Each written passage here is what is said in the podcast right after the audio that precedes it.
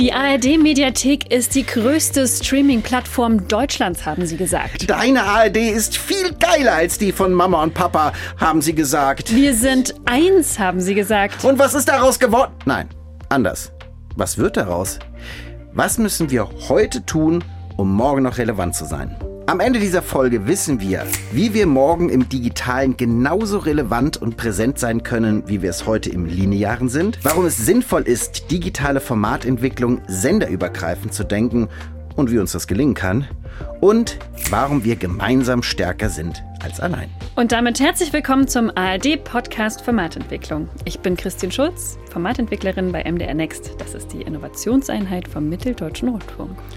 Und ich bin beim Hessischen Rundfunk zu Hause im Ideenmanagement und höre auf den Namen Johann Helmer Hein.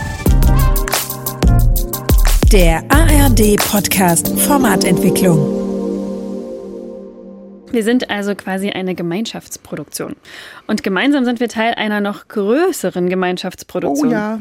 Dem ARD Playbook Formatentwicklung nämlich. Da haben wir wirklich alle Landesrundfunkanstalten, die Deutsche Welle, die ARD Mediathek, die ARD Audiothek zusammengetrommelt und das komplette Wissen der ganzen ARD zum Thema Formatentwicklung gebündelt. Und das hat nicht nur Spaß gemacht, sondern auch gezeigt, die ARD kann wirklich eins sein, wenn sie will. Und daran glaubt auch unser heutiger Gast. Er ist Intendant des Hessischen Rundfunks und deswegen auch stets und ständig mit der Zukunft der ARD beschäftigt, mit den ganzen Hürden und Herausforderungen, die die digitale Transformation mit sich bringt wie wir die als ARD gemeinsam meistern können und wie wir klug zusammenarbeiten. Darüber sprechen wir jetzt. Wir sagen jetzt nicht herzlich willkommen, schließlich sind wir ja gerade bei dir zu Hause. Daher hallo, Florian Hager. Herzlich willkommen. Welches digitale Format wurde dir denn zuletzt empfohlen? Oh, schwierig. Ähm, ich habe tatsächlich ähm, am Ende in der Mediathek äh, jetzt einige Formate geguckt und die mir auch empfohlen wurden. Also die Mediathek, vorher habe das ja kurz erwähnt, ist tatsächlich ähm, auch in meinen Freundeskreisen inzwischen angekommen und mir werden da Dinge empfohlen. Das sind gute Nachrichten. für die Mediathek. Aber auch für alle anderen.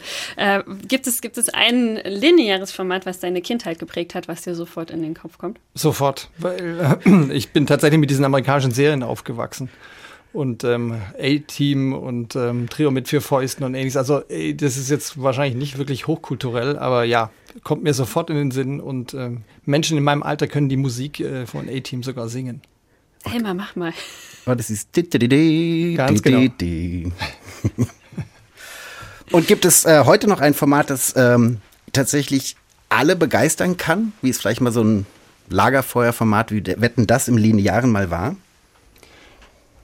Ähm, ja, ich, also bin ich davon überzeugt. Also ich, ich bin tatsächlich jemand, der vom digitalen ähm, äh, komplett überzeugt ist, aber das heißt nicht, dass das Lineare nicht noch diese Lagerfeuer erzeugen kann und gegebenenfalls ähm, auch noch immer mehr Menschen an einen Ort bringt, als wir im Digitalen schaffen, zumindest gleichzeitig. Ähm, und ja, also Sportevents und ähnlich sind sicher Events, wo wir noch Lagerfeuer erzeugen können und deswegen sind sie auch so wichtig und auch in der Diskussion um unseren Auftrag ähm, deswegen kämpfen wir auch dafür, weil das sind tatsächlich noch die Orte, wo, wo wir auch die Straßen leer fegen können.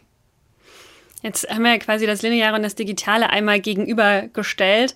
Das äh, eine soll nicht ganz verschwinden, aber das andere muss schon ordentlich Fahrt aufnehmen, damit wir eben morgen relevant sind und den Anschluss auch nicht verlieren an all die Konkurrenz, die da draußen ist.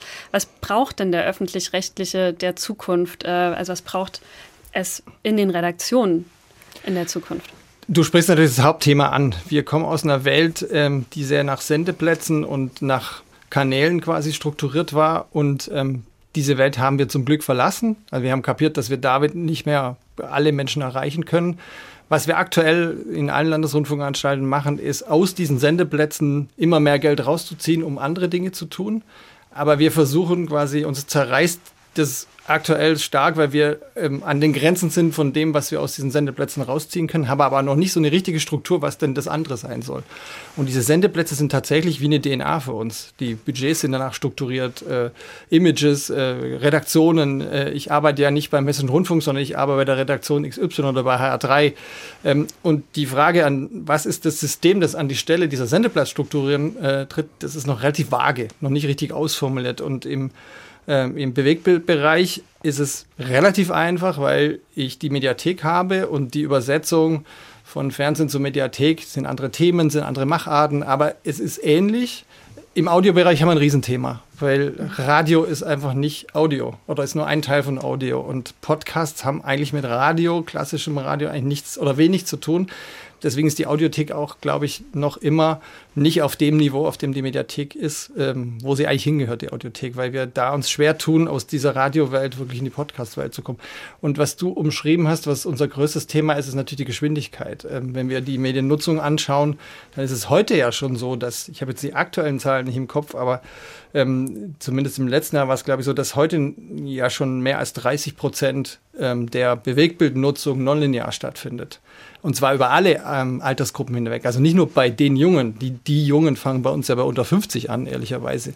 Und ähm, wenn wir über alle Altersgruppen hinweg schauen und jetzt schon konstatieren, dass 30 Prozent der Menschen Linearität gar nicht mehr nutzen, ähm, äh, und mal die Augen zumachen, überlegen, wie sind aktuell in unseren Häusern noch die Ressourcen verteilt, dann sind wir jetzt schon hinterher. Und diese, diese Entwicklung ist so schnell, dass sie schon Sorgen haben, dass wir die Geschwindigkeit haben und dass sie die Geschwindigkeit aufnehmen. Deswegen, und ihr habt es angetextet am Anfang, das werden wir nicht jede Landesrundfunkanstalt für sich alleine schaffen, sondern das werden wir nur zusammen schaffen.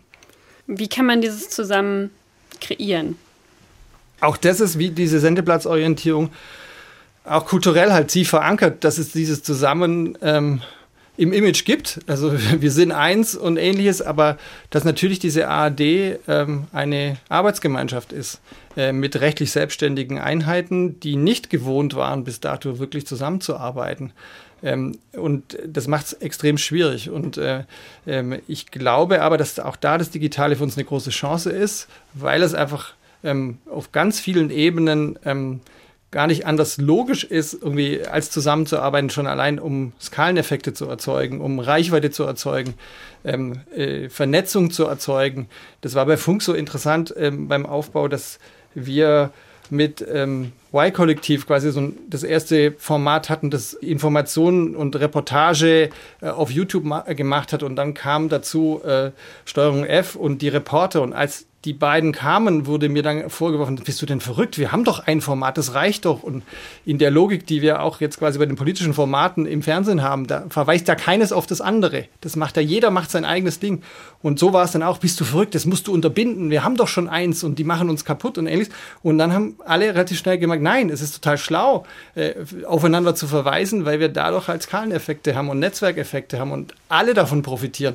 Und äh, wie gesagt, auch da ist ein kultureller Wandel, wo uns das Digitale eigentlich hilft und wo ich mir erhoffe, dass Menschen, die wirklich digital denken, uns dann am Ende weiterbringen und über diese kulturellen Schranken auch hinweg äh, führen, weil die sind immer noch da. Also es ist immer noch schwierig zu akzeptieren, keine Ahnung, dass der BR irgendwie an einer Stelle irgendein tolles Format hat als der HR, ähm, anstelle zu sagen, lass uns davon profitieren, von den Erfahrungen profitieren und lass uns vielleicht da auch kooperieren und äh, äh, mit einem anderen Format quasi äh, ergänzend äh, arbeiten, als zu sagen, nee, meins muss besser sein. Wenn, wenn ich jetzt äh, seit 20 Jahren Redakteur bin in einer linearen, sagen wir mal, Fernsehredaktion, was sind denn für mich die Chancen, die im Digitalen liegen? Also welchen Vorteil hat das denn? Warum sollte ich denn meinen Blick in diese Richtung richten und auch auf dieses Gemeinsame? Wenn ich da ähm, jetzt mal einfach in Richtung Journalismus auch denke, ähm, obwohl ich selber keiner bin, ähm, ähm aber ich glaube, dass da auch die Digitalität uns quasi ja wieder dahin zurückführt auf die journalistischen Grundprinzipien. Also geht ja schon bei der Formatlänge und bei der, bei der Formatierung los. Also im Digitalen habe ich eben nicht den Sendeplatz, wo ich dann in 1,30 um alles Mögliche reinpacken muss, äh, sondern ich kann das Format so lang machen, wie es halt trägt am Ende. Also ich kann quasi da ganz anders journalistisch auch rangehen äh, oder auch im Dokumentarischen. Ich, da kenne ich mich besser aus, weil ich dafür auch verantwortlich war. Ist ja immer so, wenn du einen Sendeplatz hast, dann hast du die Formatlänge, die dann 44 Minuten irgendwas ist. Und viele Dokumentationen haben viel, viel mehr Material, das dann gar nicht mehr da reinpasst, was aber inhaltlich tragen würde, was vielleicht dann auch fehlt. Und manche haben einfach zu wenig, wo du dann auch merkst, okay, da wird halt gestreckt, um den Sendeplatz auch zu füllen. Also das ist ein einfaches Beispiel jetzt nur an der Formatlänge. Ähm, und ich glaube aber, ähm, dass äh, die Digitalität uns halt dann auch im, im inhaltlichen äh, Möglichkeiten eröffnet, die wir im Linearen einfach gar nicht haben, äh, von, von, von äh, verschiedenen Perspektiven, auch von der Erzählweise Wir sind im Linearen, ähm, sind wir es gar nicht gewohnt, äh, nach Zielgruppen zu denken, weil wir, also der Auftrag mit einem Programm alle zu erreichen. Das heißt, du musst mit einem Programm hinreichend breit gefächert sein, auch in den Formaten, dass du möglichst viele Menschen erreichst. Das wird immer dazu führen, dass ein Fernsehprogramm immer auch in, in, der, in der Zielgruppenansprache möglichst weit ist, weil wenn du sie zu spitz machst, dann schließt du an dieser Stelle zu diesem Timeslot einfach so viele Menschen aus, dass es am Ende keinen Sinn macht. Das heißt, das führt automatisch dazu, dass du in dem, was du tust, was die Zielgruppenansprache bist, ziemlich breit bist und zum Vorwurf dann auch ähm, wird dann immer, dass wir einfach spitz genug sind, äh, keine konkrete Ansprache an der Stelle haben. Und die Chance, die wir im Nonlinearen haben, ist natürlich, dass wir auch Zielgruppen viel besser ausmachen können, viel besser ansprechen können, weil wir auch spitzer sein dürfen. Äh, jetzt nicht komplett nur spitz, aber ähm, wir können natürlich viel besser bestimmte Zielgruppen ansprechen als im Linear. Jetzt sind wir ja beim ARD-Podcast Formatentwicklung, deswegen würde ich es gerne noch einmal runterbrechen. Was heißt das denn jetzt konkret für die Formatentwicklung, wenn wir uns das Digitale vorknüpfen? Dass wir, glaube ich, die Geschwindigkeit die wir für diese Entwicklung brauchen, auch für unsere Transformation brauchen, nur gemeinsam hinbekommen. Und auch da viel schneller von Fehlern anderer lernen können, wenn möglichst viele mitmachen. Also ich kann, jeder kann für sich den Fehler machen und, ähm, und dann auch schlau werden, aber die Chance, die wir haben mit unseren neuen Landesrundfunkanstalten, mit den vielen Inhalten, die wir haben, mit den vielen Redaktionen, wenn man sich nur mal theoretisch überlegen würde, die würden alle äh, ihre Erfahrungen teilen, dann wären wir schon ganz woanders. Äh, und ähm, deswegen halte ich das in der digitalen Formatentwicklung als extrem wichtig. Wir sind schon in dem digitalen Bereich deutlich weniger als im linearen Bereich, äh, dass die, die da unterwegs sind, sich möglichst gut vernetzen, um von den Erfahrungen der anderen zu profitieren, um einfach viel schneller sein zu können. Da sind wir viel schneller als das ZDF, da können wir viel schneller sein als andere im Markt, weil wir einfach in ganz vielen verschiedenen Stellen Erfahrungen haben. Wenn wir sie teilen, dann sind wir in Summe schneller. Und das ist eine Riesenchance. Und damit fangen wir heute an, dass wir unser ganzes Wissen in der ganzen ARD, in diesem Podcast und im Playbook einfach miteinander teilen. Kein Herrschaftswissen aufbauen, sondern alle Erfahrungen, alle Erkenntnisse, die so rechts und links gesammelt werden, mit allen teilen. Du hast es gesagt, einfach nicht immer die gleichen Fehler nochmal machen. Mhm. Und es ist ja dann auch eine totale Bereicherung. Also wie oft wünschen wir uns auch gerade in der Formatentwicklung mit diversen interdisziplinären Teams äh, loszulegen, was manchmal gar nicht so einfach ist im eigenen Haus. Wenn ich dann aber weiß, ich kann mich mit anderen Redaktionen aus anderen Häusern äh, vernetzen und die bringen ja auch ihre Kompetenzen, auch aus den Jahren, auch wichtige Kompetenzen ja auch mit und Erfahrungen und dann tatsächlich es doch ein bisschen diverser und interdisziplinärer wird und damit am Ende wahrscheinlich bessere Formate entstehen. Für alle. Für alle. Weil wir sind eins. Jetzt fangen wir wieder von vorne an. Ja, hier ist die. ich fand das äh, ein schönes äh, Schlusswort, Helmer, von, de von deiner Seite. Ähm, und sage vielen Dank, Florian. Danke euch, sehr gern. Möchtest du es nochmal zusammenfassen? Möchtest du das? Ist das eine rhetorische Frage? Ich möchte, wir haben ja, wir haben ein, ein Versprechen am Anfang gegeben, ähm, dass wir darüber sprechen wollten, wie wir morgen im Digitalen genauso relevant und präsent sein können, wie wir es heute im Linearen sind. Ähm, und da habe ich von dir Dinge gehört, wie wir müssen natürlich auch einfach Geld umschichten. Also es wird nicht mehr. Also müssen wir was vom Linearen wegnehmen, um ins Digitale zu gehen. Ähm, wir dürfen nicht mehr in Sendeplätzen denken, sondern wissen, wir sind jetzt auf zum Beispiel Plattformen wie der Mediathek oder der Audiothek oder vielleicht auch auf Drittplattformen unterwegs und müssen in dieser Logik denken. Und wir müssen noch im Digitalen viel stärker auf diese Nutzerzentrierung achten, weil der Markt einfach so groß und fragmentiert ist, dass ich mit einem winzig kleinen Klick sofort beim nächsten Format bin, wenn das was mir gerade angeboten wird, für mich nicht relevant ist. Das heißt, ich muss schon wissen, wo liegt das Bedürfnis. Wir wollten darüber sprechen, warum Formatentwicklung senderübergreifend zu denken viel besser ist. Ganz einfach, weil wir einfach unser Wissen austauschen und von den Erfahrungen, Erkenntnissen von anderen profitieren können, nicht die gleichen Fehler nochmal machen und so einfach auch Geschwindigkeit aufnehmen und schneller sind und wir wollten darüber sprechen, warum wir gemeinsam stärker sind als alleine. Naja, weil wir zusammen mehr Power haben. Dann haben wir mehr Aufmerksamkeit. Durch mehr Aufmerksamkeit haben wir mehr Reichweite. Durch mehr Reichweite haben wir mehr Erfolg. Und durch mehr Erfolg haben wir am Ende mehr Relevanz. Und da wollen wir hin.